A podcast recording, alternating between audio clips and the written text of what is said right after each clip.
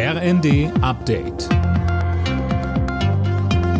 Stündlich neu. Auf den Punkt informiert. Ich bin Dirk Justes. Guten Tag. Nach dem Amoklauf mit acht Toten in Hamburg will Bundesinnenministerin Faeser nochmal an ihren Entwurf für ein neues Waffenrecht ran. Sie sagt im ersten, das Ganze müsse nochmal auf Lücken überprüft werden. Mehr von Tim Britztrup. In dem Entwurf steht unter anderem, dass kriegswaffenähnliche halbautomatische Waffen nicht mehr in den Händen von Privatleuten landen dürfen. Die vom Amokläufer in Hamburg genutzte halbautomatische Pistole würde allerdings nicht darunter fallen. Außerdem wird darüber diskutiert, die psychologische Eignung von Waffenbesitzern deutlich strenger zu kontrollieren.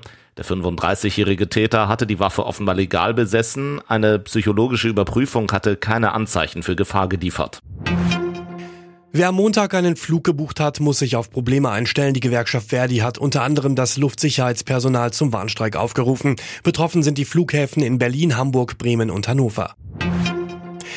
Bei einem schweren Unfall in der Nähe von Karlsruhe sind in der vergangenen Nacht fünf Menschen ums Leben gekommen. Ein Auto mit vier Insassen war auf gerader Strecke ins Schleudern geraten und mit einem entgegenkommenden Transporter zusammengestoßen. Die genaue Ursache ist noch unklar.